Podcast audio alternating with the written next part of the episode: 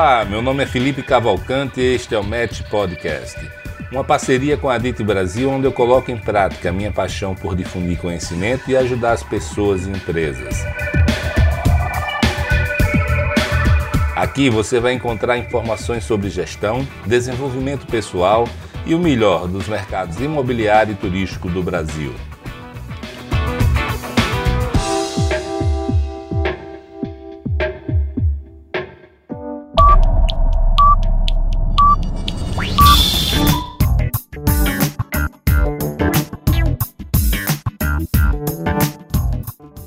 Se você não conhece, a Match Academy tem também uma newsletter chamada Fica a Dica.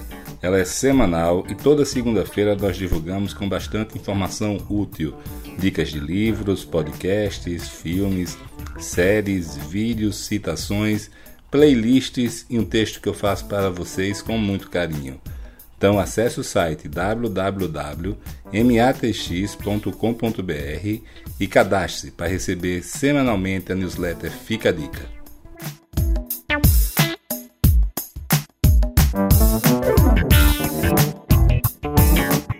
Olá pessoal, tudo bem? Aqui quem fala é Felipe Cavalcante, mais uma vez com vocês e hoje a gente vai entrevistar Juliano Belo. Juliano é da Cashme é, e ele pode explicar melhor para a gente o que é Cashme, um pouquinho da sua história também. E também é uma honra aí estar tá, tá recebendo ele, que ele é um colega aí que está fazendo um podcast muito bacana também, com Marcelo Dadian, Ricardo Reis, o PonstoCast, tá, tá maior sucesso aí, eu sou fã, escuto toda segunda-feira, Juliano. E parabéns pelo que vocês têm feito lá. Tem dado uma grande contribuição aí para o setor. E isso aí, pode começar se, se apresentando.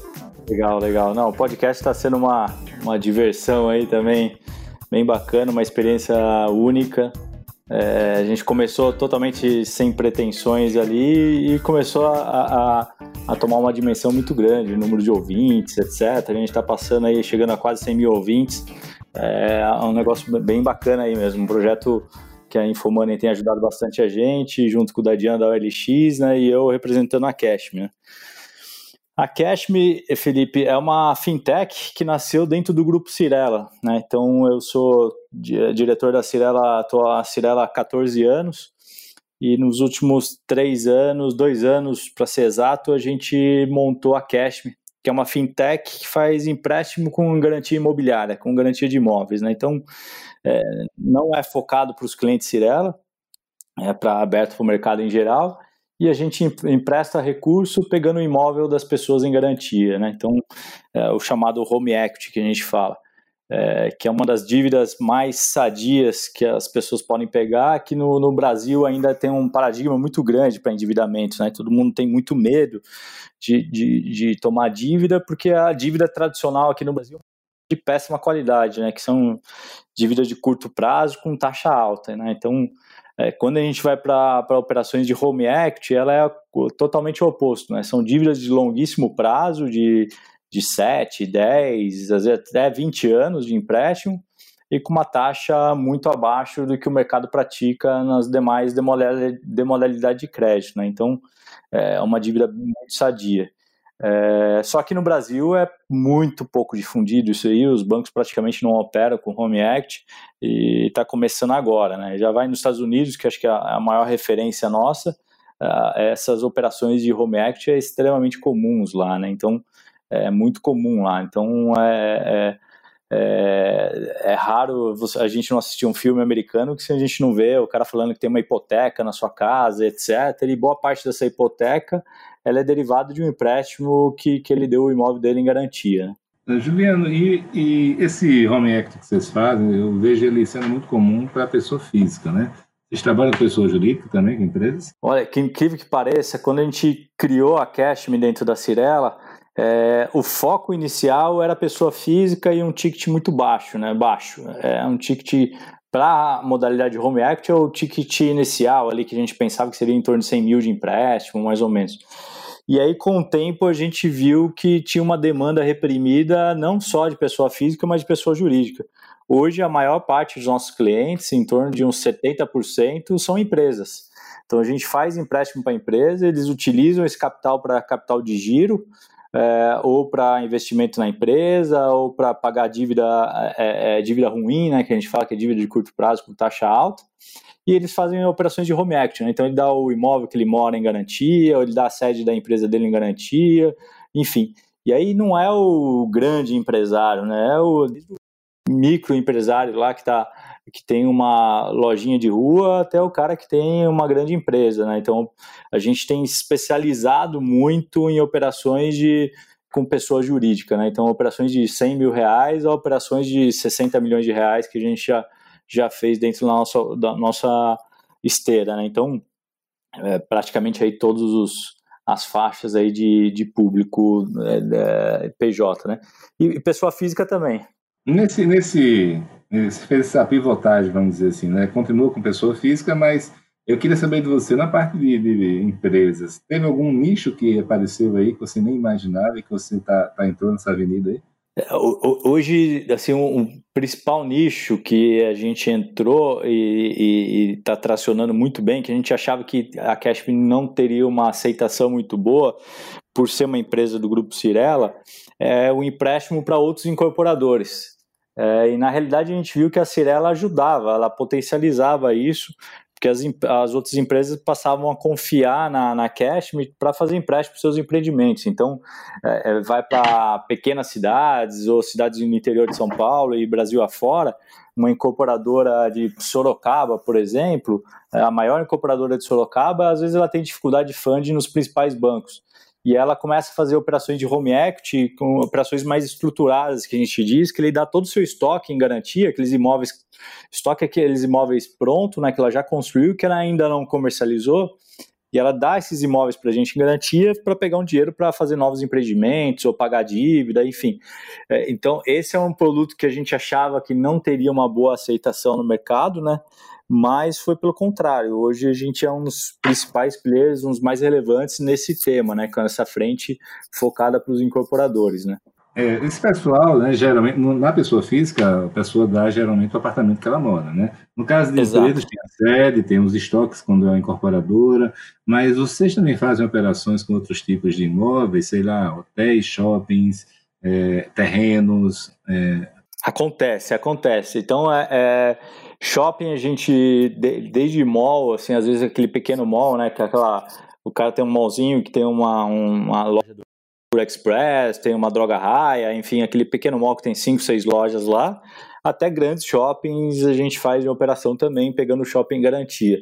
É, então, a, a, a, gente montou dentro da Cashme algumas verticais e com um atendimento comercial totalmente diferenciado. Né? Então, um, um, atendimento, uma operação de um grande shopping é completamente diferente de um mall de 5, 6 lojas é, nessa estrutura. Né? Então, mas a gente cons conseguiu se estruturar para operar nessas duas frentes aí. Parte de terreno a gente faz também, mas não é o nosso foco, não é, é, é a gente não consegue é, é, é operar tão bem é, pegando terrenos em garantia, então não é nosso foco. Esporadicamente a gente pega algum terreno em garantia como uma garantia complementar, mas não como é, o objeto fim mesmo da operação. Agora pegar estoque, pegar imóvel comercial, saleta comercial, é, é, é, shopping, mall, etc. Esse é um DNA que, que é, algo que a gente gosta de fazer e, e consegue ser muito competitivo. Juliano, eu estou pensando aqui, eu sou hoteleiro na Tran Resort e todos os hotéis do Brasil praticamente fechados, muitos deles vão ter dificuldade de capital de giro no curto e médio prazo, aí, primeiro quando a crise acabe, é, para quem está nos ouvindo agora, a gente está falando hoje no dia 14 de abril de 2020, quando está no, no auge aqui da, da quarentena do, da, do coronavírus, da pandemia, e muitos hotéis vão reabrir daqui a alguns meses, mas também vão ficar muitos meses ainda sem, sem receita, né? sem chegar no ponto de Exato. equilíbrio. Né? Então, esse é um tipo de operação que vocês fariam também?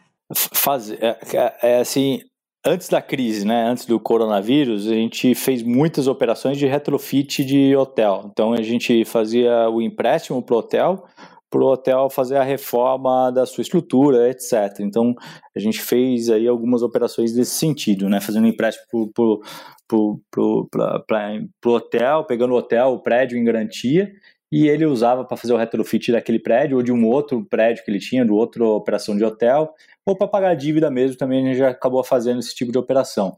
Agora com o coronavírus, a gente ainda não fez nenhuma, nenhum tipo de operação desse tipo, é, mas vai ter uma demanda, sem dúvida nenhuma, na, na, nesse formato, e a gente tem interesse sim de, de, olhar e tentar ajudar na melhor maneira possível.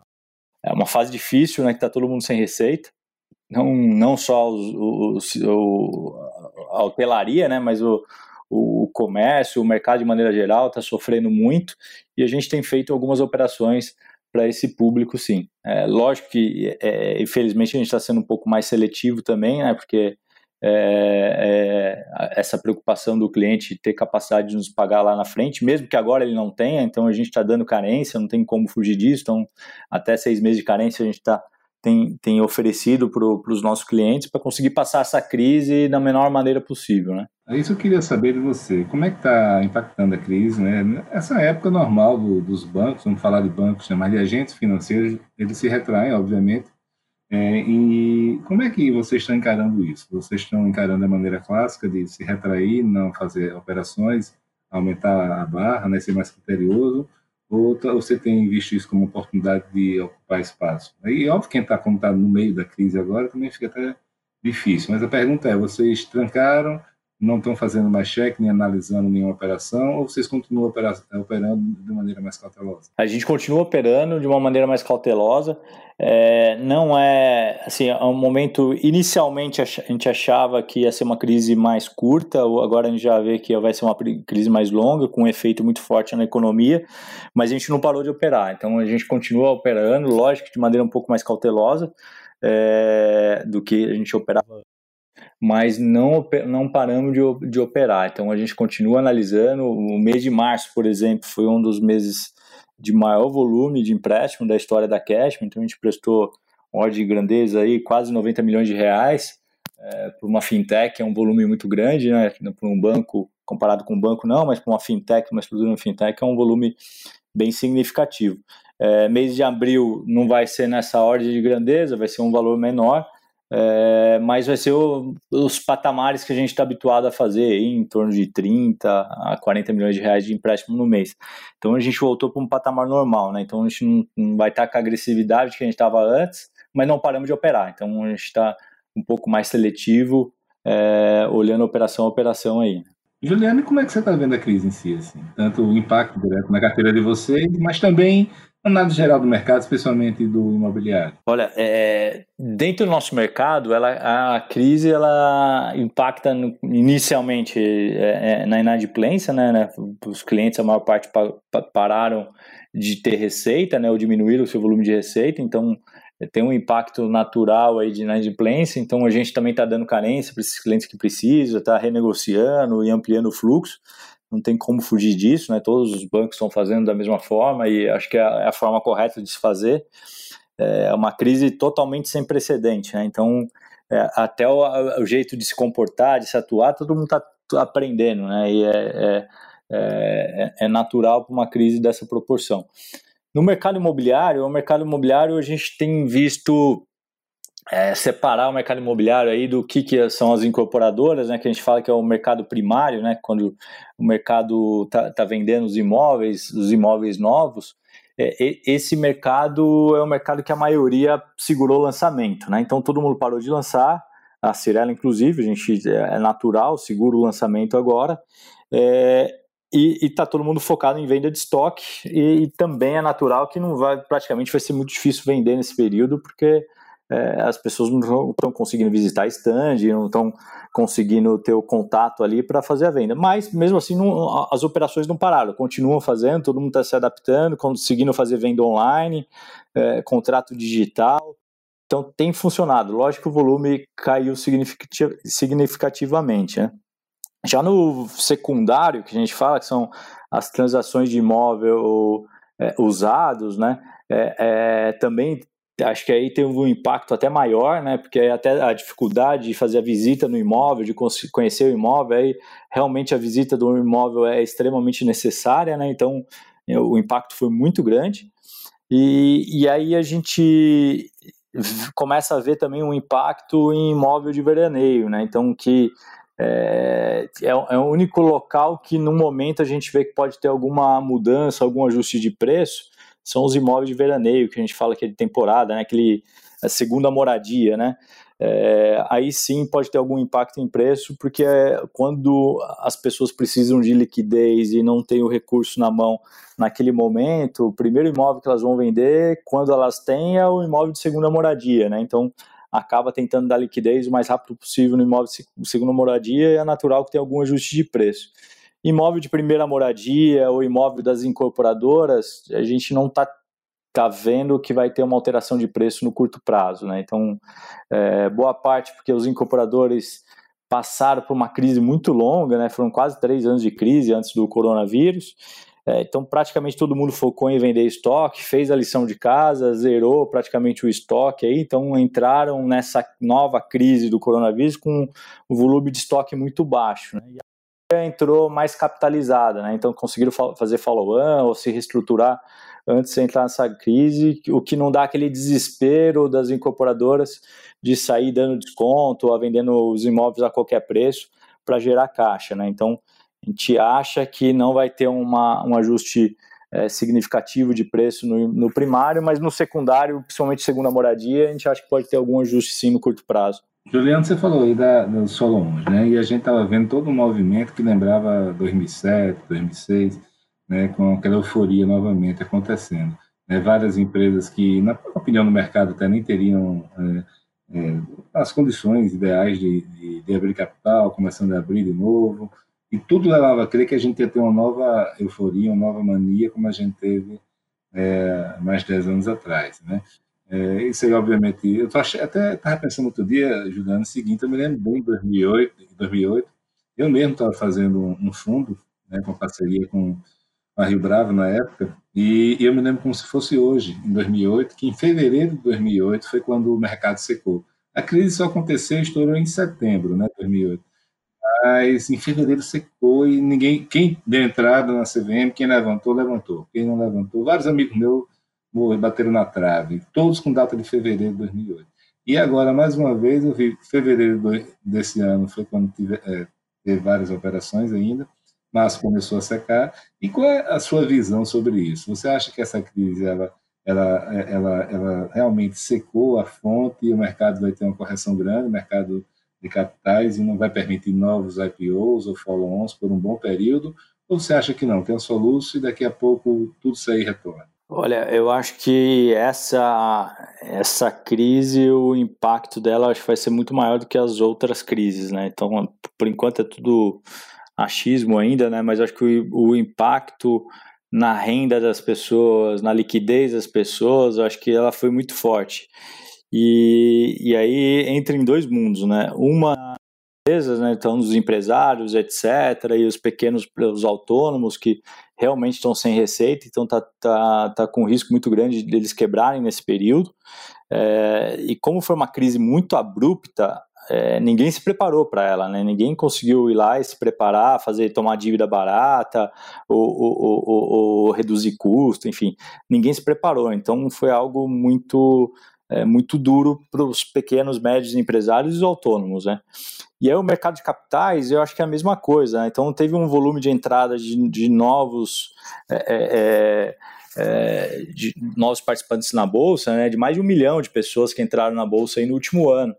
E boa parte dessas pessoas colocaram boa parte da sua economia lá, e quando a bolsa começou a despencar, a maior parte das pessoas é, foram lá e realizaram prejuízo e sacaram esse dinheiro, né? Então tá, tão, tá, muita gente muito machucada, né? Então, quando voltar, acho o mercado se restabelecer pós-coronavírus, eu acho que vai ser muito mais restritivo o mercado de capitais para abertura de capital logo de imediato, né? Então, é, é, não, não, não acredito que no curto prazo a gente vai ter um cenário positivo para novas aberturas de capital. Eu acho que vai levar mais de um ano aí para se reestruturar o mercado voltar a aquecer, mostrar sinais é, é, é para fazer uma nova abertura de capital aí. Realmente estava um, um, um, momento muito positivo no mercado imobiliário, né? Então a gente teve é, abertura de capitais aí de empresas que a gente não imaginava que teria condições de abrir capital e levantar o, o montante que, que foi levantado, né? Então, há dois, três anos atrás, ou aliás, seis meses antes dessas aberturas de capitais, é, é, se, se a gente comentasse no mercado que essas empresas levantariam o recurso que levantaram, ninguém acreditaria, né? Então, é, foi algo totalmente atípico também, muito rápido, né? Essa retomada aí no mercado imobiliário. É, infelizmente, foi pausado agora, é, ou felizmente também, né? Porque a, a, abertura de capital de 2007, 2008, 2006 teve muita lambança também, que todo mundo se ferrou muito com capital, né? Então, excesso de capital nem sempre é bom, né? Inclusive a Cirela também, a gente perdeu muito. Acho que acontece, porque assim, a história se repete, né? Estava acontecendo pô, com algumas variações, mas estava acontecendo muito parecido, aquele, aquela euforia, excesso de capital, barato, é, de certa maneira, há uma renovação né, no mercado. Algumas pessoas podem ou não ter vivido aquela fase ou, ou ter esquecido já. Mas é, é, por que é que continua a acontecer a mesma coisa? Né? Porque estava acontecendo exatamente a mesma coisa, de novo, acesso de capital, procurando projeto, de repente, não sei até que ponto o, o, os, os bancos também, o papel que eles têm nisso aí, de colocar produtos que de repente não tenham a condição. É, você que está aí mais próximo aí do mercado financeiro de São Paulo, é, você tem pessoalmente alguma opinião de por que, mesmo todo mundo sabendo que algo errado estava acontecendo, pessoas inteligentes, muito preparadas, etc., mesmo assim eles continuam é, é, fazendo isso e não tenho dúvida que daqui a 10 anos pode acontecer de novo, ou até menos, daqui a um. Eu acho que tem várias condições, eh, vários pontos aí, né? Um, um, um, acho que um ponto principal é um pouco do ser humano isso, né? O natural do ser humano. A gente vê bolsa, né?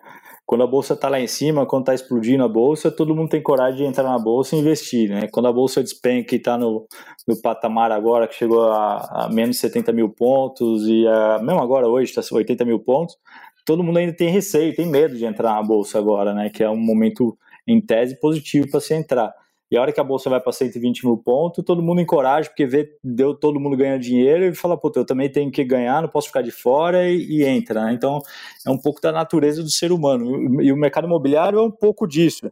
É um pouco de fomo né, no mercado de imobiliário, em capitais, né? O Exato. medo de ficar de fora. Né? E, e o mercado imobiliário é exatamente igual. Então, quando a gente faz um lançamento que dá muito certo em alguma região, é, é, dá seis, sete meses, está todo mundo comprando terreno na mesma região. E, e fala, pô, aquela região é boa, vamos para lá porque deu certo, a empresa X lançou e derreteu, vendeu tudo no lançamento. E aí o que acontece? É natural, quatro, cinco empresas vão para a mesma região, compra terreno, o volume ali para aquela região de oferta é maior do que a demanda, o preço cai ou não tem venda ou acaba micando os produtos, né? Então é um pouco da natureza humana de tentar seguir quem está dando certo, né? É, é, o outro ponto é que o excesso de capital, como a gente teve lá na primeira fase de abertura de capitais, ou os follow-ons, e agora estava tendo novamente, é, é, força as empresas a botarem negócio na rua. E como todo mundo estava capitalizado, é natural que o preço dos ativos começam a subir, o preço a subir, e, e, aí vem fundo de green, fundo de fora do Brasil, etc., começa a, a comprar terreno a preços inimagináveis. É, e aí o mercado começa a, a, se deteriorar, né? Porque o cara, quando ele começa a comprar terreno a um preço muito alto, qualquer oscilaçãozinha de preço na saída desse terreno ou qualquer crise que ele enfrenta, ele vai ter uma dificuldade muito grande. Aí ele tem que lançar a qualquer preço, vender preço barato e aí volta ao cenário que a gente viu lá atrás, né? Muita gente fazendo bobagem. Eu queria aproveitar, eu queria aproveitar para perguntar isso sobre bobagem, né? Porque é feita muita bobagem é, e eu sempre, para mim é difícil, porque eu sou de Alagoas, então a escassez de, de capital aqui é grande, né? A gente cresce com ela mas é, sempre ouvi falar, se eu vou para Londres, Nova York, São Paulo, Faria Lima, de que o excesso de recursos é um problema tão sério quanto a escassez, né? E realmente a gente começa a ver que o dinheiro, o dinheiro fica queimando no bolso, né? existem metas, né? Na época das incorporadoras, era engraçado aqueles guidance lá, né? Que as metas de lançamento, de aprovação disso, não tinha meta de lucro, né? Mas é, eu, eu queria saber, dentro disso aí, é, qual é a sua, a sua, quais são as lições principais que você enxerga daquele último ciclo, tanto da parte né, de excesso de liquidez dele, né, até 2008, como depois, nessa última crise de 2014 até 2016, 2017? É, o que, é que você acha que, que as pessoas têm que evitar, ou até exemplos positivos né, de empresas, empresários, que devem ser copiados nesse momento, agora que uma crise tão grande está chegando? É, é, um negócio que é muito latente dentro da Cirela, e quando a gente começou a fazer o ConstruCast, a gente começou a entrevistar as pessoas que, que construíram empresas é, fantásticas no mercado imobiliário. Uma boa parte dessas empresas deram muito certo, algumas nem tanto, mas a maioria deram muito certo. A gente viu que, principalmente aqueles executivos que deram muito certo, elas têm um negócio em comum muito parecido. É, é, é, elas conseguem aliar uma agressividade e um conservadorismo forte. É, o, o, acho que o principal ponto aí é saber quando usar a agressividade e o conservadorismo. Né? Então, em momento de crise, etc., é, é, é, conseguir fazer, proteger o caixa da empresa, proteger é, o fluxo de caixa da empresa, e no momento de euforia ter esse mesmo conservadorismo com o fluxo de caixa da empresa, mas poder ter uma agressividade em negócio, eu acho que é o que, que é a maior eh, parte de sucesso, porque o nosso mercado é muito cíclico, e aquele cara que não se prepara para o mercado de baixa, o cara quebra.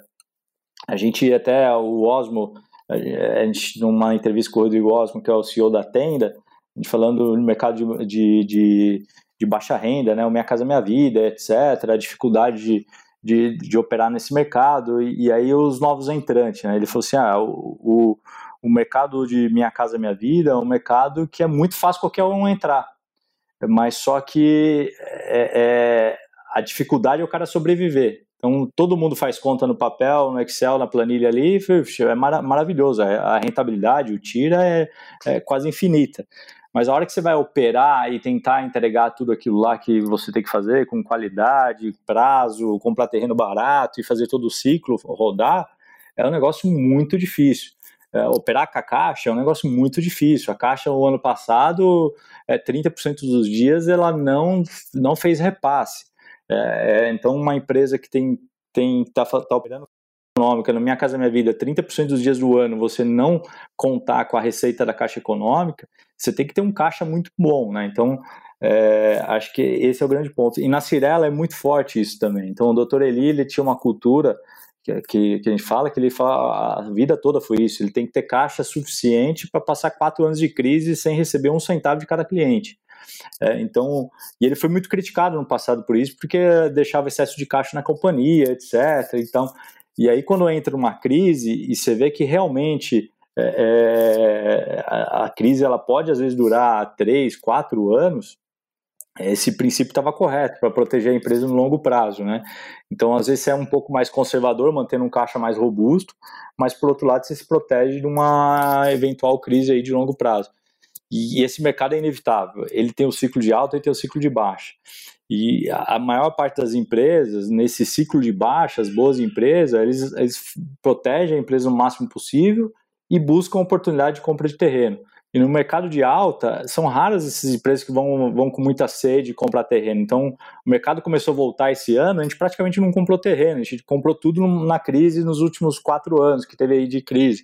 E, e agora o mercado voltando, segurou porque o preço do terreno já está impeditivo. Então, é, é, é, é saber dosar isso, acho que é a grande magia desses empresários que, que deram muito certo no mercado imobiliário. Né? Agora tem outro fator que eu queria perguntar a tua opinião. A minha opinião né, direção que eu, que eu vi aí acontecer, né, e eu, eu meio que estava do outro lado, né, eu, assim, eu sou muito amigo de muitos incorporadores do Brasil todo, construtores pequeno e médio e, e locais, né, então as grandes empresas chegavam e faziam parceria com eles, é porque são parceiros locais com know-how, expertise, com uma marca forte, mas geralmente eles, as grandes empresas, ela, elas ignoravam isso na prática, né, assim, não, não ouviam essas pessoas, tinham é, é, padrões, né, se implantava de cima para baixo, é, etc. E deu no que deu. Mas disso tudo que eu vi de fora, assim, que, que eu queria saber se você concorda ou não, é que a maioria dessas empresas que tiveram sucesso, as que abriram capital,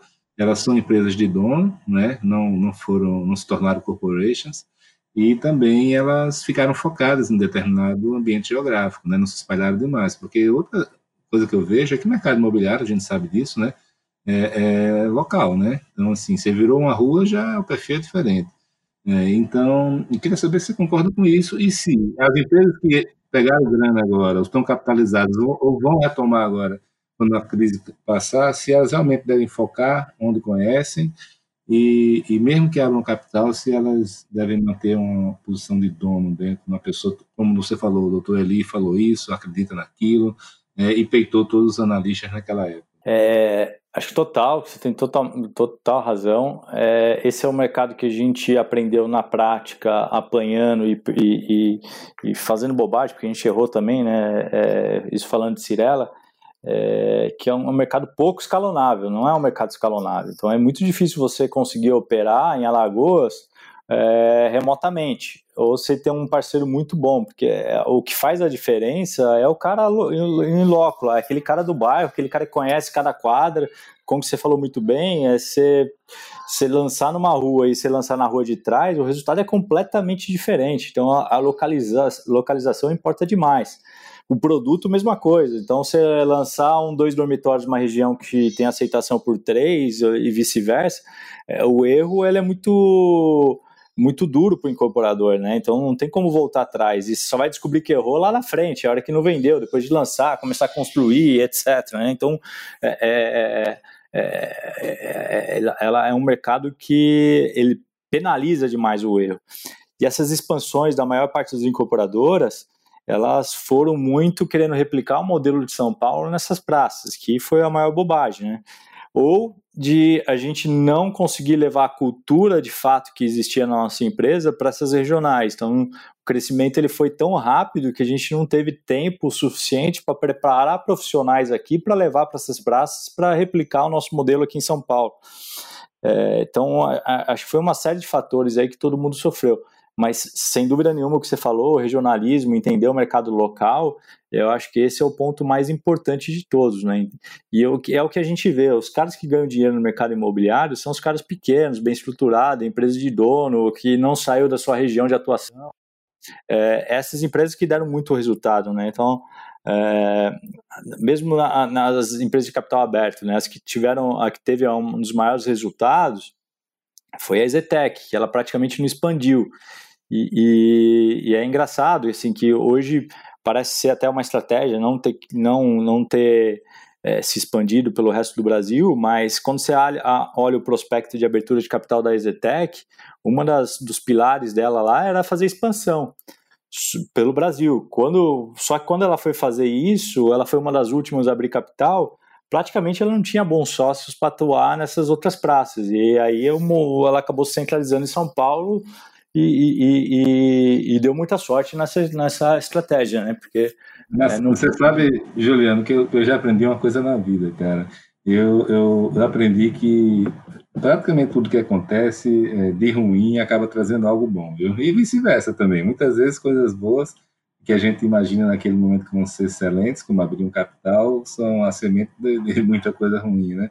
E nesse caso da Exetec eu lembrei exatamente disso, né? Ou seja, cara, não conseguiu, né? E por conta disso, é um monte de coisa boa aconteceu com ele, né? Exatamente, exatamente. Assim, quando o, o, resultado deles em São Paulo é incrível. Quando você olha a Cirela, resultado só de São Paulo, da operação de São Paulo, a rentabilidade, o ROI, etc., é equivalente, às vezes superior que tem na Exetec.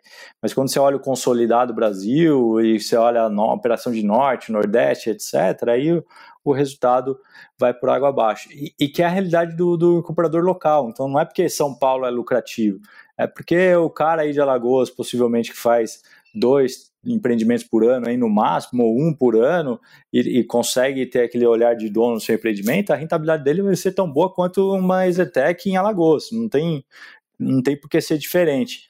Mas é porque ele conhece a região como ninguém, ele sabe comprar os melhores terrenos, ele tem os melhores fornecedores na mão dele, os clientes confiam nele, compram é, pela marca, enfim. Então é uma realidade muito diferente é, e é um mercado que é muito difícil escalonar. Né? Agora eu queria falar, conversar com você um pouquinho sobre funding, né? Talvez essa conversa fosse muito mais fácil há um mês atrás, né? Mas vamos, vamos pegar aí um apanhado de como estava sua visão até um mês atrás, com o que você está tá acontecendo agora, para entender. É, não vamos falar daqui a seis meses, não, porque ninguém sabe, né? Mas como é que você vê o funding no mercado imobiliário daqui a cinco, dez anos? Porque, por exemplo, você, você é parte dessa, dessa revolução, né, de certa maneira, É, e você, você acha que vai acontecer o quê? Por exemplo, você falou de caixa econômica, todo mundo sabe que é difícil.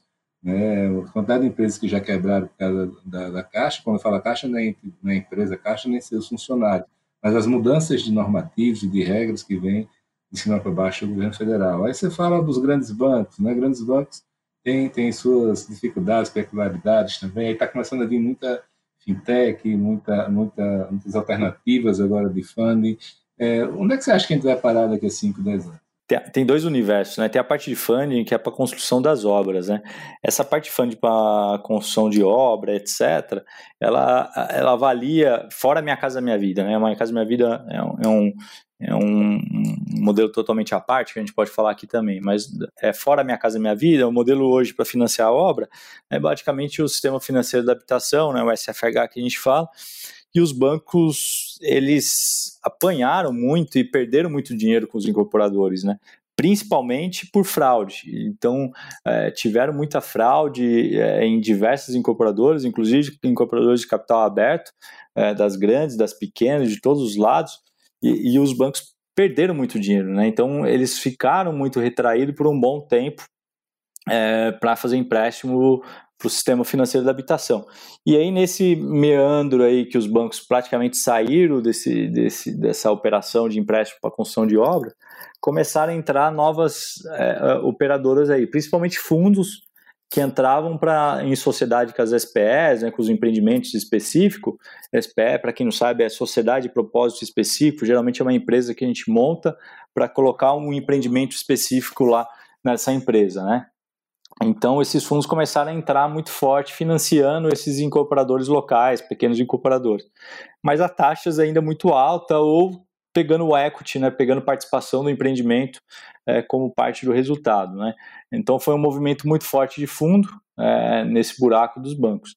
Agora, recentemente, antes do, do, do corona, né, então os bancos começaram a voltar e começaram a flexibilizar mais para o setor imobiliário, então voltando a dar crédito, voltando a buscar os os médios incorporadores, né, que, que esses que estavam com mais dificuldade, né, os pequenos e os médios, os grandes é, sofriam, mas não sofriam tanto, é, voltaram a conceder crédito. Agora, com essa crise do corona, natural que todo mundo está tá fechando completamente o cofre, os grandes bancos, infelizmente, e pós-corona, o que eu acho que vai ter uma, uma volta assim do, do, do desses bancos olhando para esse mercado, porque é um mercado extremamente relevante, é, eles têm fundo para isso, né, que é o fundo da poupança, eles têm que alocar esse dinheiro da poupança no mercado imobiliário obrigatoriamente, né, então a, a, a lei do sistema financeiro da habitação ele exige isso, que o, esse capital da, da poupança seja destinado para habitação.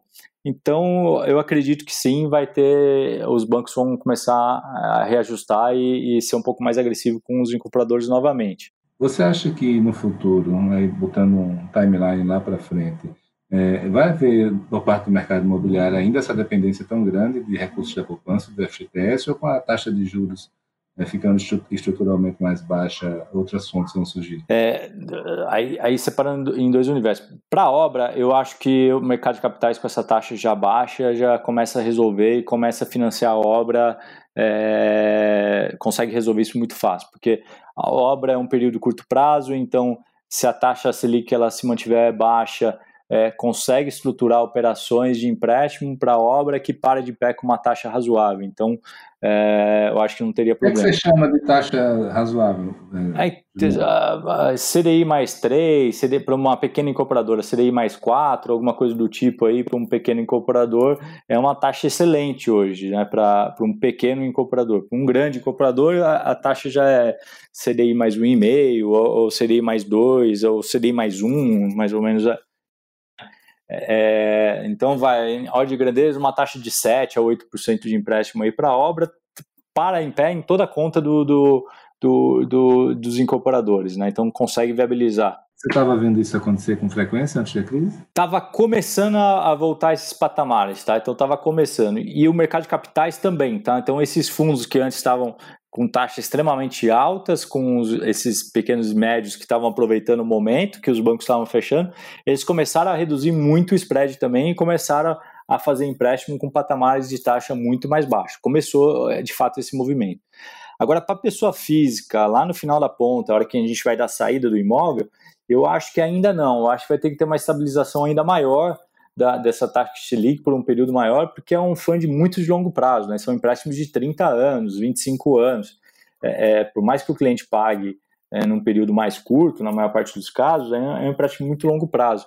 Então, o mercado de capitais apostar num, numa taxa muito de longo prazo, com spread pequeno, eu acho que ainda é, é muito cedo para isso, para a gente ver esse tipo de operação é, viabilizar. Mas já, come, já começou um movimento é, pequeno, nada significativo, mas começou sim o mercado de capitais já fazer empréstimo aí a taxas de de 9%, a, mais ou menos para o consumidor final, é, com dinheiro fora da poupança. Né? A poupança hoje está emprestando, estava é, emprestando a 7,3% mais TR, e a gente via ainda o mercado emprestando a 9,5%, 10% para o consumidor final é, é, no mercado de capitais. Mas coisa tímida ainda, é um volume muito baixo, que a gente acha que ainda não é representativo. Né? Mas e como é que você viu o, essa iniciativa da Caixa Econômica, essas várias iniciativas dela, né, de juros fixos, de, de, de, de ou seja, tudo isso que ela, que ela tem feito aí, é, qual, qual, qual dessas alternativas você acha que realmente impacta? É, várias pessoas estão muito animadas com essa, essas possibilidades que estão dadas. É, eu queria saber, além da opinião sobre esses movimentos delas, se os outros bancos você acha que no futuro vão acompanhar. Eu acho que no curto prazo não vão acompanhar uh, essas não, iniciativas. Vamos, vamos, esquecer um pouquinho, porque. É, é.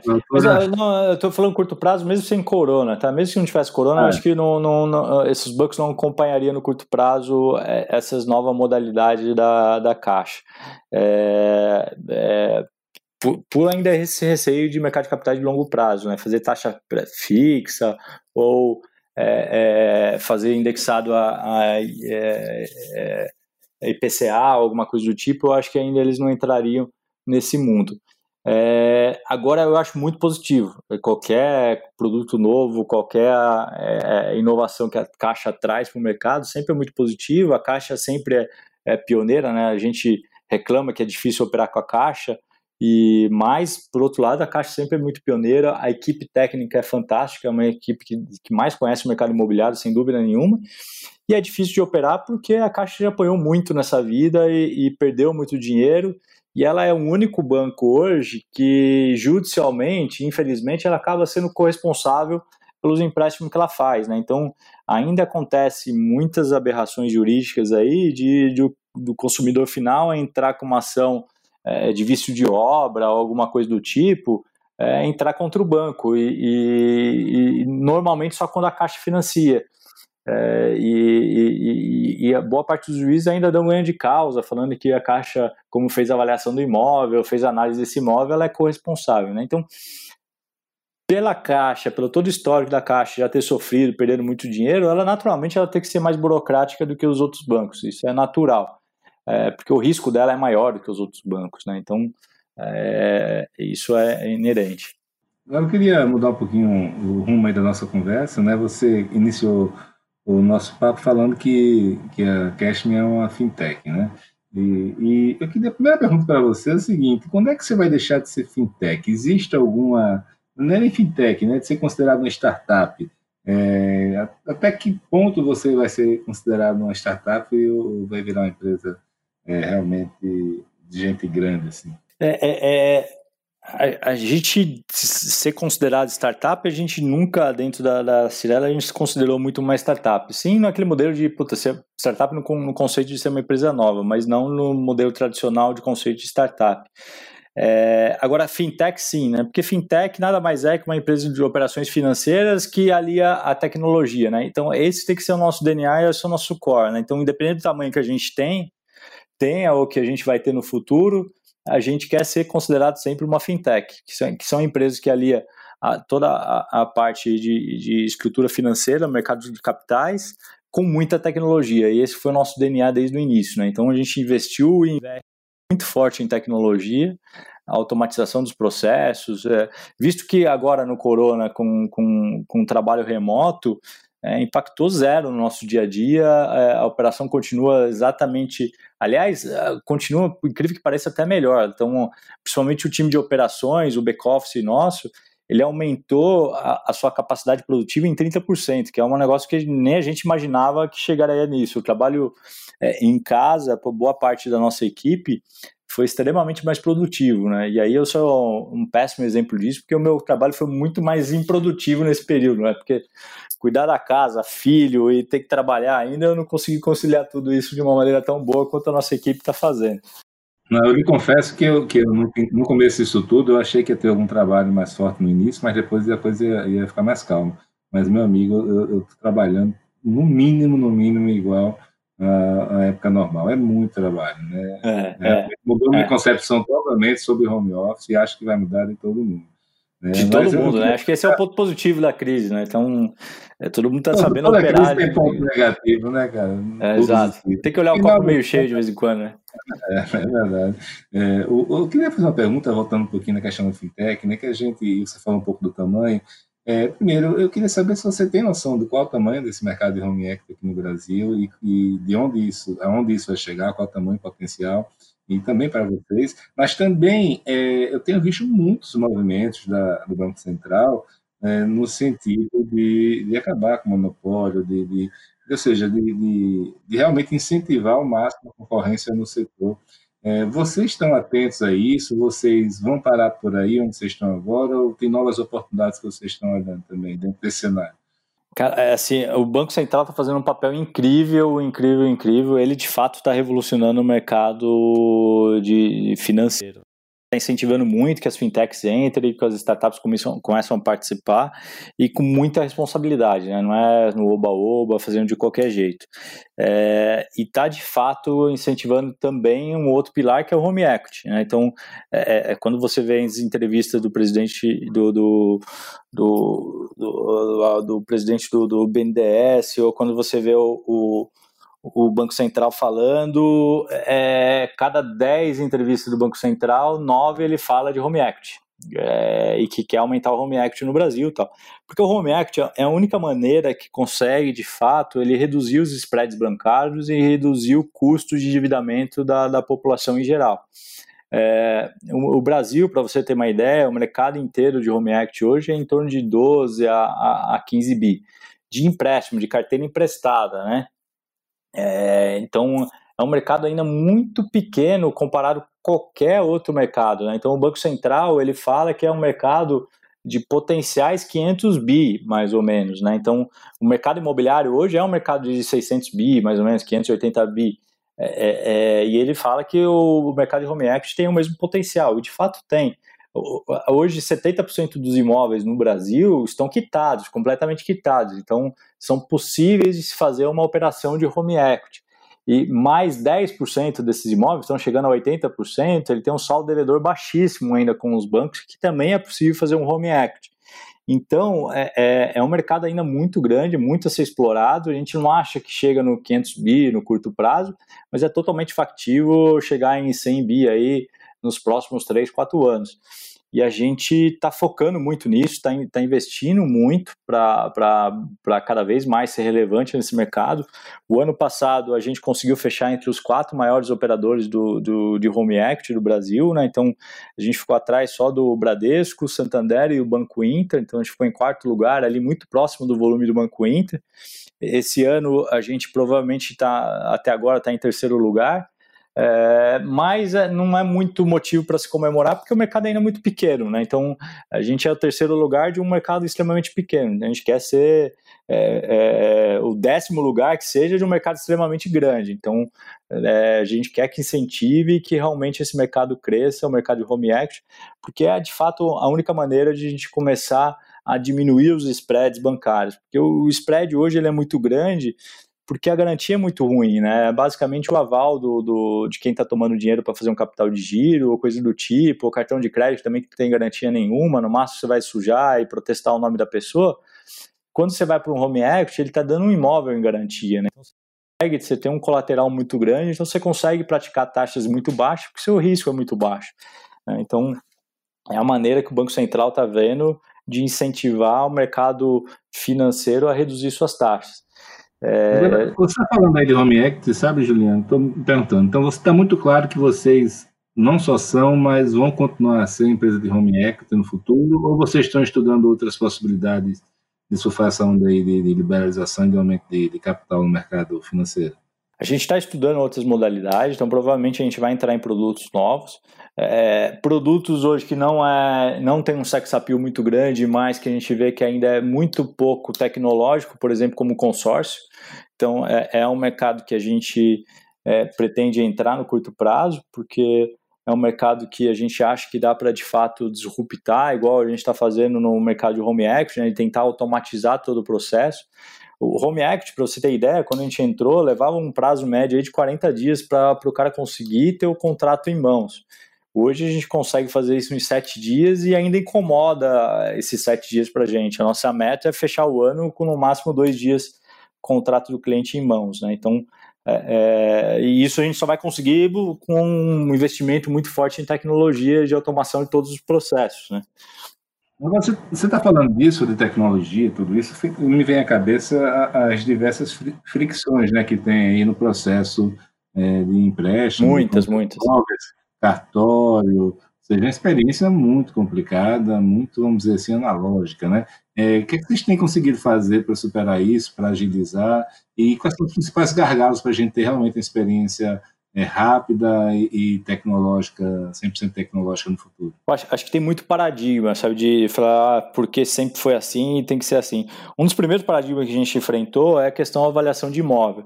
É, avaliar um apartamento, por exemplo. A gente achava que hoje a avaliação tradicional e a regra do Banco Central até então, ela obrigava que, que um avaliador fosse em loco avaliar o um imóvel.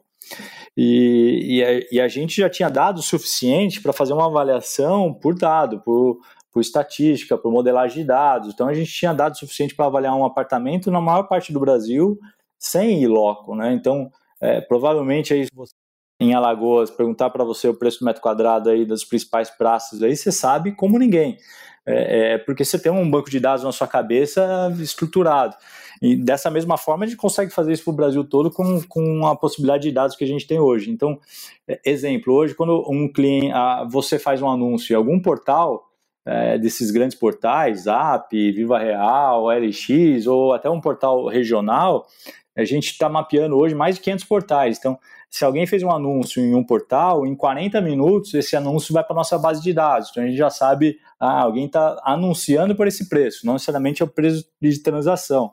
E aí a gente começa a compilar um monte de outros dados, dados, transacionais de matrícula, dados de leilão, é, dados de venda das imobiliárias, do secundário, o próprio volume de dados das empresas do grupo Cirela, tal com essas informações a gente consegue ter uma, uma acurácia muito boa na avaliação do imóvel. E não precisa ir alguém no imóvel fazer a avaliação.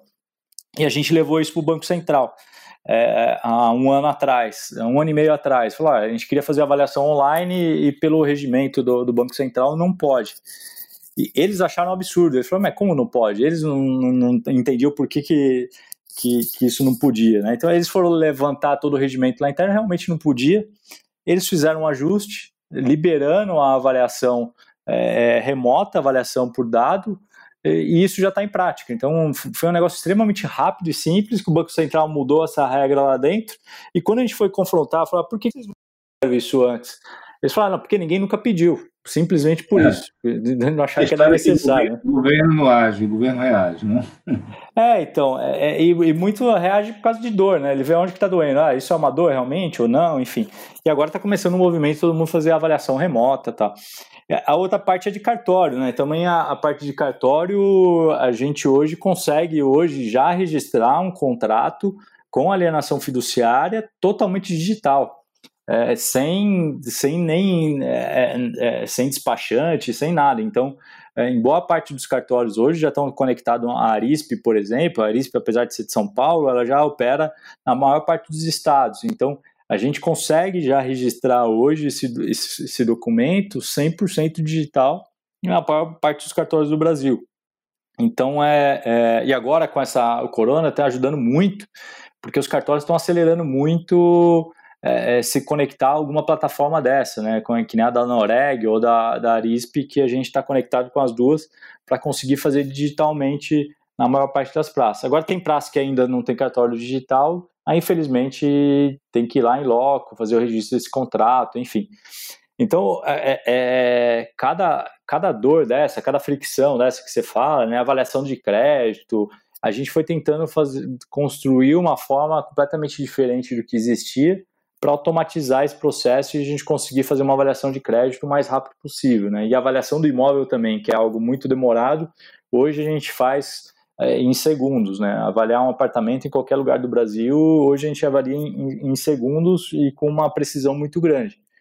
Já uma casa, etc., ainda não, porque é, é, é, aí eu preciso, o avaliador precisa ir em loco, ver exatamente como foi o projeto, a execução, enfim, que aí tem pouco dado estruturado para a gente conseguir fazer a modelagem e avaliação desse ativo. Né? Agora você falou disso aí, dessas, dessas inovações, né, melhorias é, no processo, é, mais, vamos dizer assim, B2B talvez, mas eu queria saber o que é que vocês, não só vocês aí na Cashme, na Cirela, mas no mercado, o que, é que vocês estão vendo de melhoria da experiência do, do cliente final, né? É, para onde que a gente está caminhando? O que é que já aconteceu de bom nesse, nesse processo? Olha, eu acho que está mudando muito o mercado imobiliário. É, eu tive o prazer de, de ajudar a montar é, o Meet Hub há uns cinco anos atrás, que é um, uma aceleradora só de fintechs e startups do mercado imobiliário, né? É, é, foi a gente, junto com o Grupo Zap, a AWS, a Brasil Brokers e, e, e a Softplan lá do Sul, que a gente fundou. Naquela época, quando a gente montou, a gente tinha mapeado menos de 50 startups focadas no mercado imobiliário, de Construtex, que a gente fala, né? Hoje o Bruno Loreto, que é o que toca o Meet Hub lá, ele tem um mapeamento de mais de 700 startups focado no nosso setor. Então, cada vez mais a gente está vendo muita coisa nova, muita coisa legal surgindo no mercado imobiliário. Coisas que a gente acha que no curto prazo vão começar a ter uma mudança muito grande. É, é uma parte da, da internet das coisas, a automatização do, do, do lar, né? De, de, de isso está acontecendo cada vez mais, é, tipo Alexa e, e, e outros que a gente vê por aí. É, e a outra parte na parte de gestão de condomínio. Então, plataformas, aplicativos que vão fazer de fato uma gestão inteligente do condomínio, é, com as coisas todas integradas dentro desse condomínio. Né? Hoje, um aplicativo de gestão de condomínio, hoje é basicamente você ir lá e pegar um boleto ou reservar uma quadra, uma academia, ou um salão de festa. E no, e no futuro isso daí tende a ser um super app que você vai encontrar tudo lá, né? Então, desde um personal training ou, ou, ou as suas correspondências quando chegam, ou a sua comida quando você está no seu trabalho você já pede e ela já vai para um locker refrigerado lá no, no, no, no, seu condomínio e você vai ter uma senha de acesso para retirar essa comida, tudo num aplicativo único. Então, esse tipo de movimento, esse tipo de solução que a gente vê, é, isso está sendo realidade. Outra coisa, a parte de gestão de condomínio por imagem, assim, a gente tem visto muito isso, a gente está investindo bastante tempo nisso, que é, é, é, através das câmeras do condomínio a gente consegue hoje ter um melhor dimensionamento da equipe de segurança ou da equipe de limpeza. A gente consegue ver as áreas que foram limpas ou as áreas que foram monitoradas pelo, pelo, pela equipe de segurança pela, através das câmeras. É, se tiver algum foco de incêndio, a câmera já avisa na hora se a porta da portaria estiver aberta ou se o porteiro ali dormiu, deu uma piscada ali naquele momento já soa um alarme. Se o elevador parar, ele já se comunica automaticamente com a, com a empresa de elevadores, então não vai esperar algum usuário identificar que teve um problema no elevador, avisar o síndico que aí ele vai buscar assistência técnica. Né? É, essas coisas já vão estar todas conectadas e, e trabalhando de uma forma muito rápida para melhorar de fato a experiência do usuário, né? A gente brinca que os incorporadores eles focaram e a Cirela também não foi diferente, focaram muito na produção do hardware, né? mas muito pouco na produção do software. Então a gente entrega o hardware lá, entrega o, o celular e não tem aplicativo, não tem internet nenhuma nesse, nesse hardware do cara. Então agora os incorporadores começaram a focar e começaram a olhar e falaram, não, não basta entregar só o apartamento, né? eu tenho que, eu tenho que preparar esse apartamento para toda uma experiência é, digital nesse universo novo agora que a gente está caminhando. Mas você não acha, a gente conversou um pouco sobre euforia no mercado de capitais, né? É, e você não acha também que estava havendo uma euforia com as startups também? Eu queria fazer essa pergunta e já embalar, porque eu tenho a impressão pessoal minha de que, de que é muito mais difícil a inovação, a disrupção no mercado de construção, no mercado imobiliário. Eu vejo isso, condomínio, eu vejo tentando vendas online, alguma coisa, mas é, não existe, na minha opinião, uma facilidade tão grande quanto em outros setores. Você concorda? Você que está mais próximo ou não? Ou tem coisa boa acontecendo aí? Acho que são, são duas coisas, né? É, a, a, parte das startups, aí eu acho que sem dúvida nenhuma tinha uma euforia muito grande, é, preços exorbitantes, e, e, eu acho que essa crise agora ela vai ajustar muito forte isso. Acho que quem vai mais sofrer nessa pós-crise vão ser as startups porque o mercado de capitais no mundo todo vai secar né, para investimento e aportes nessas startups. Aquelas que não tiverem caixa para passar esse período de crise já estão sofrendo muito, então o volume de demissões está altíssimo nas startups. É, e tinha muito excesso, muito exagero. Então a gente via startups com é, recém-criadas com 2 mil funcionários, 1.500 funcionários e, e coisas que é, é, é que é totalmente é, fora da realidade, né? Então, essas coisas eu acho que de fato vão ser ajustadas e vão para um patamares mais factíveis. No mercado imobiliário, eu acho que não sei se é difícil ou mais fácil do que disruptar outros mercados. O que eu acho que tinha pouca gente olhando. É, o mercado de financeiro, muita gente olhou e muita gente investiu e gastou muito dinheiro e muito tempo para criar soluções novas nesse mercado. O mercado imobiliário não. Então, o mercado imobiliário, pouca gente boa gastou energia, gastou tempo e dinheiro para tentar revolucionar esse mercado. Né? Então, é, é uma coisa mais recente. É, então, o volume de startups lá, que eu falei para você, ah, tem hoje 700 startups focadas em mercado de Conspirtex. Mas tem 15 mil startups focadas em fintechs, por exemplo. Então, o universo de startups olhando para o mercado financeiro é muito maior ainda do que para o mercado imobiliário. Então é natural que vai ter muito mais inovação, muito mais coisa é, é, surgindo no mercado financeiro do que no mercado imobiliário. Mas eu acho que não é um mercado tão difícil para disruptar, porque ele é um mercado ainda pouco tecnológico, ele é até ao contrário, ele é fácil.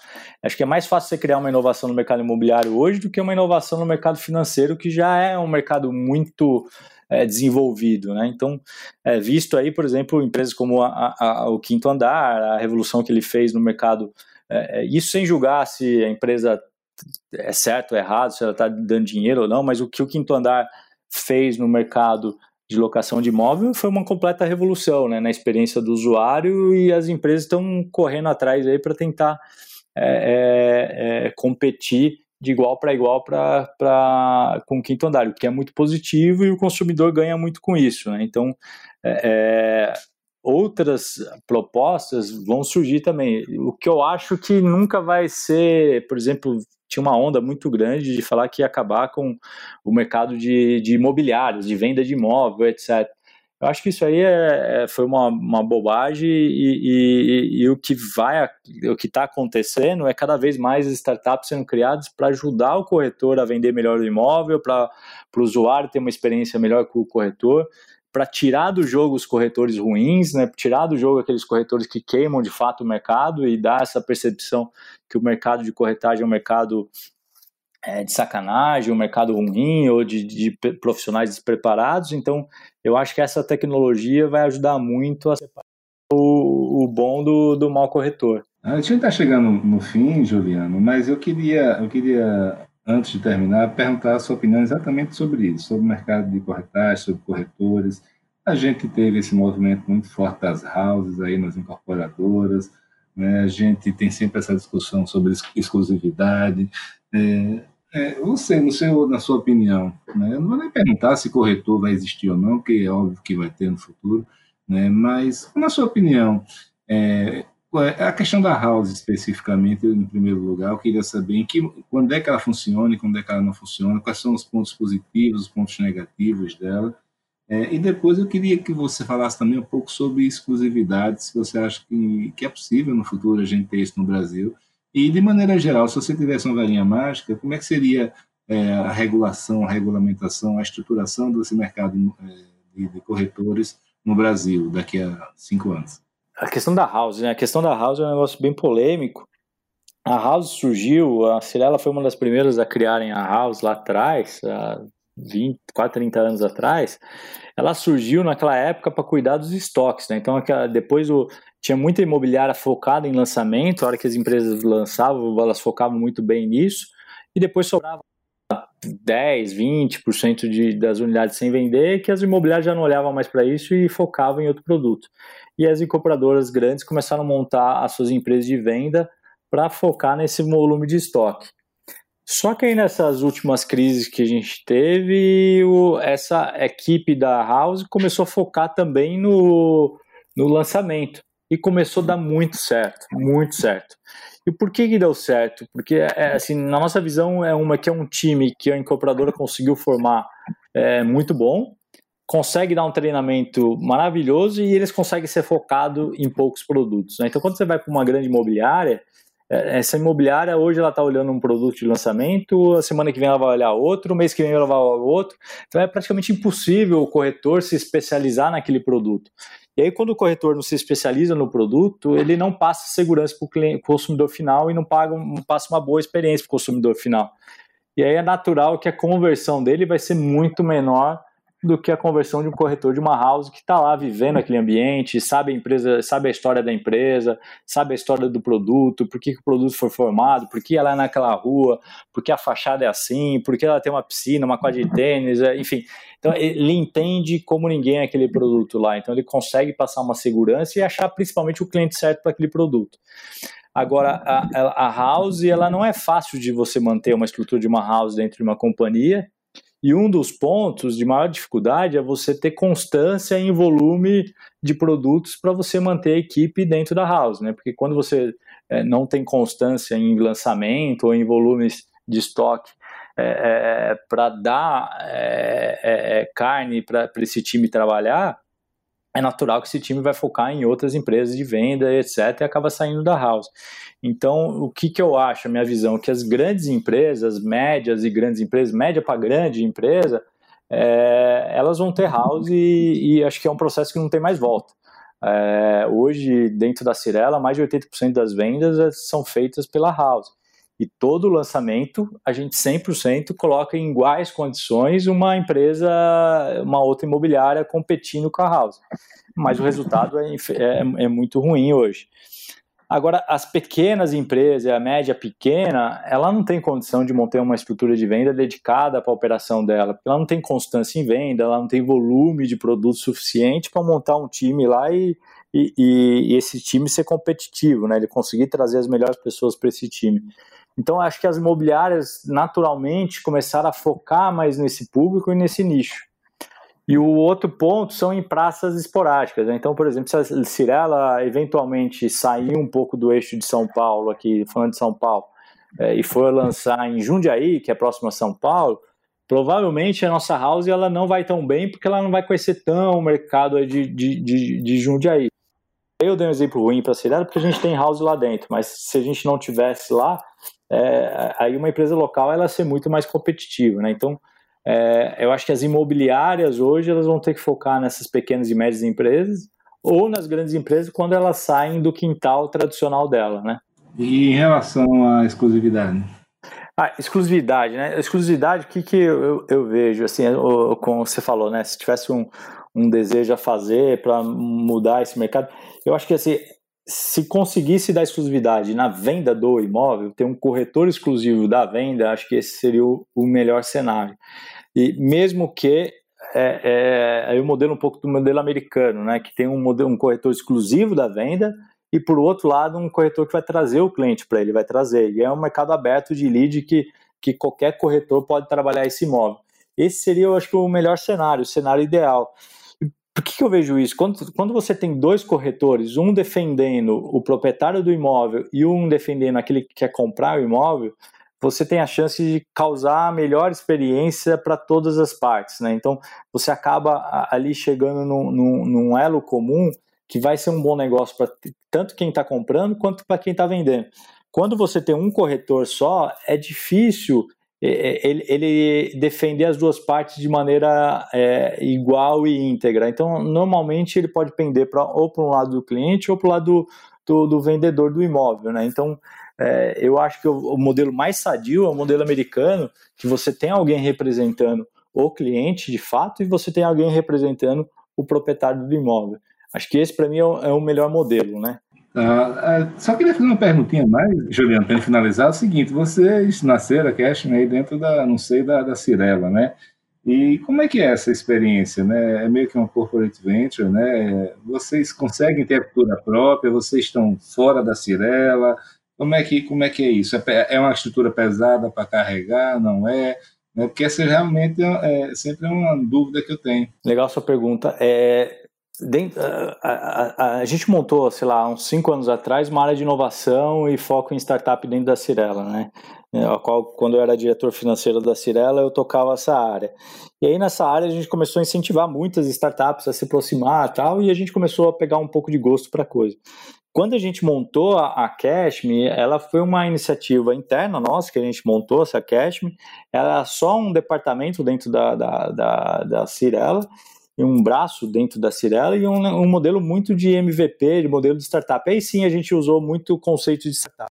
Muito pequeno para teste. Tinha três, quatro funcionários focado nessa, nesse braço para ver se isso ia ter aceitação de mercado, se ia dar certo ou não, enfim. Então a gente fez um negócio muito pequeno para teste. Foi tendo aceitação, foi crescendo muito. Depois de um ano de operação, a gente tomou a decisão que isso de fato deveria ser uma empresa e a gente focar nessa operação como um todo.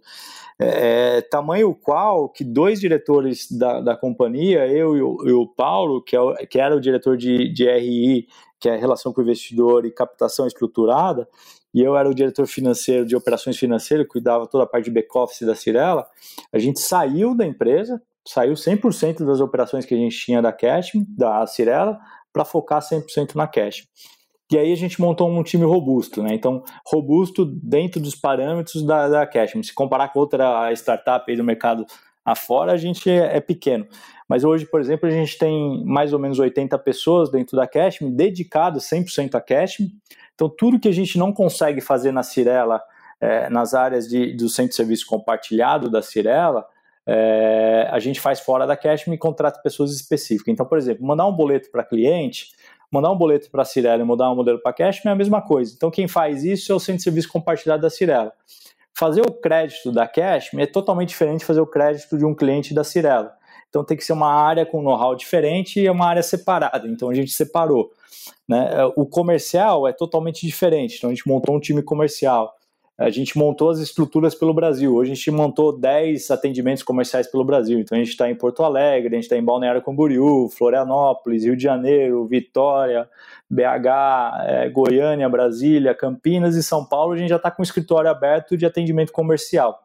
Então a gente começou a ter uma estrutura mais robusta, mais independente. Há, há, há três meses, há dois meses a gente separou fisicamente essa equipe da Cirela então a gente montou em um outro local, um outro espaço, a gente alugou um espaço para a Cashme, montou uma sede própria da, da Cashme, realmente por causa dessa pergunta sua, né? A cultura das empresas. Né? Então, o DNA ali é muito da cultura da Cirela, mas tem algumas coisas um pouco diferentes que a gente tem que desenvolver dentro da Cashme e essa separação ela foi necessária para ter uma cultura própria da, da, da Cashme. Né? Então, é uma empresa que tem uma velocidade muito grande, é muito focada em tecnologia.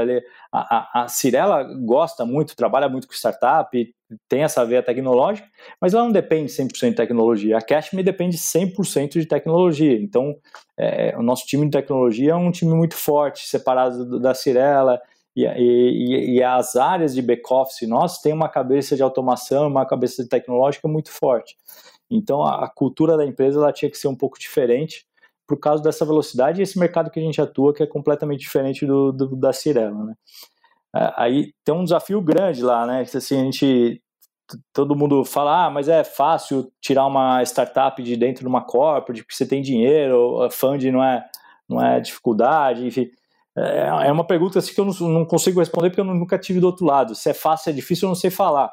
É, por um lado, a gente tem um fund ali dentro de uma estrutura da, da corporate ali à disposição nosso, mas por outro lado também a gente tem um, um senso de boa utilização do dinheiro muito grande. Então, quando você vê uma startup queimando 15, 20 milhões por mês para fazer propaganda, e isso é impensável dentro da Cirela, é impensável dentro da Cashme. Então, a gente nunca vai queimar dinheiro só para testar. E isso na cultura das startups é muito comum que a gente viu, né? Começaram a fazer captações milionárias e fazer muito teste e queimar dinheiro a qualquer custo e sem olhar retorno, né? Então, é, isso acho que também vai acabar no curto prazo, aí vai começar a acabar dentro das startups. Coisa que dentro da Cirela isso é impensável. Ah, vamos fazer uma campanha de marketing de milhões na Cash. Não esquece, não vamos. Vamos começar com o pé no chão, vai crescendo, vai gerando receita, vai tendo lucro, aí com o lucro a gente vai revestindo na operação. Então, hoje, para você ter uma ideia, com dois anos de empresa, a Cash é uma empresa extremamente lucrativa. Ela já dá lucro, ela já dá resultado. Então, é, é, é, não, a gente o foco desde a data zero era dar lucro. Então, as startups não têm esse foco é, é, direto, né? Então é um modelo um pouco diferente. Eu não sei falar para você se é mais fácil ou é mais difícil, mas é completamente diferente. Isso aí. Amigo, o papo está muito bom, a gente está chegando aí no fim. Queria te agradecer mesmo, foi, foi muito bacana o seu bate-papo. É, você agora está entendendo que você tem um podcast, né? Sua habilidade aí para falar explicar tudo com muita clareza e seu conhecimento aí do mercado também. Muito obrigado mesmo por dividir isso tudo com a gente, tá ok? Felipe, obrigado, cara. Um grande prazer. Sou um ouvinte assíduo seu aí também. É um grande prazer estar aqui, cara. Uma honra incrível estar participando do seu programa aí, cara. Muito obrigado pelo convite aí. Valeu, bacana. Um abração.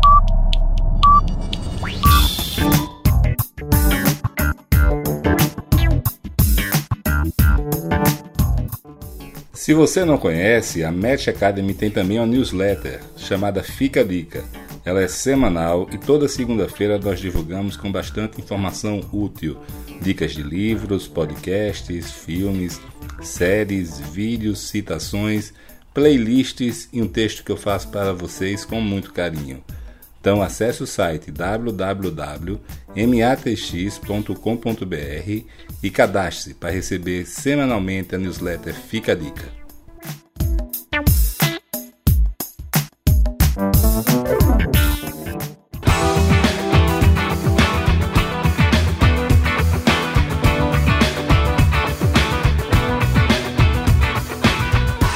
Olá, meu nome é Felipe Cavalcante e este é o Match Podcast uma parceria com a DIT Brasil, onde eu coloco em prática a minha paixão por difundir conhecimento e ajudar as pessoas e empresas. Aqui você vai encontrar informações sobre gestão, desenvolvimento pessoal e o melhor dos mercados imobiliário e turístico do Brasil.